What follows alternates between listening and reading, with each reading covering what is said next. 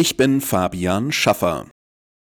Das Leben in der Großstadt bietet viel, aber das Wohnen dort wird immer teurer. Zu teuer für viele, immer mehr Menschen ziehen deshalb weg aus den Metropolen. Das hat auch Folgen für Unternehmen, zeigt eine aktuelle Studie der Wirtschaftsprüfungsgesellschaft PwC. Kurze Arbeitswege, insgesamt mehr Jobangebote, Einkaufsmöglichkeiten und nicht zuletzt ein pulsierendes Kultur- und Partyleben. In einer Großstadt gibt es viele Vorteile und deshalb sagen auch neun von zehn Befragten, dass sie gerne dort wohnen. Gleichzeitig sagen aber zwei Drittel, dass die Mieten in der Großstadt kaum noch zu bezahlen sind. Deshalb sind viele auch bereit, rauszuziehen aus der Stadt und lieber längere Wege in Kauf zu nehmen.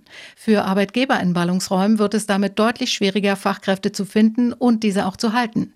Mittelständische Firmen, die ihren Standort außerhalb der Metropolen haben, profitieren dagegen von dem Trend. Diana Kramer, Nachrichtenredaktion.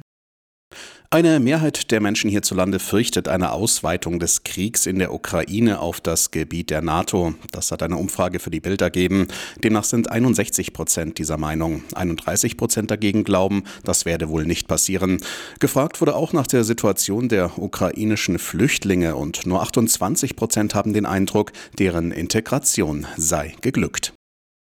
Die Kommunen in Deutschland fordern eine schnelle Einführung der Bezahlkarte für Asylbewerber. Der Hauptgeschäftsführer des Deutschen Städte- und Gemeindebunds Berghegger forderte in der Neuen Osnabrücker Zeitung Bund und Länder auf, im März die Einzelheiten zu klären. Danach müsse die Ausschreibung erfolgen und im Sommer bis Herbst die Karte flächendeckend ausgegeben werden.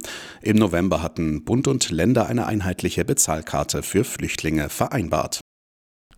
18 bis 45-jährige Frauen sind überproportional häufig von Post-Covid betroffen. So lautet das Ergebnis eines vom Bayerischen Gesundheitsministerium geförderten Projekts, teilte Ressortchefin Gerlach mit. Weltweit wird seit der Pandemie über die Hintergründe und Behandlungsformen für Post-Covid-Erkrankungen geforscht. Schätzungen zufolge sollen etwa 10 Prozent der Corona-Erkrankten mit Langzeitfolgen zu kämpfen haben. Die Bundesregierung hat auch in den ersten Wochen dieses Jahres Rüstungsexporte nach Israel genehmigt, allerdings nur in geringem Umfang. Bis zum 15. Februar wurden Lieferungen für rund 9 Millionen Euro erlaubt, wie das Wirtschaftsministerium mitteilte. Im vergangenen Jahr hatte die Bundesregierung grünes Licht für Rüstungsexporte im Wert von über 326 Millionen Euro an Israel gegeben, zehnmal so viel wie im Vorjahr.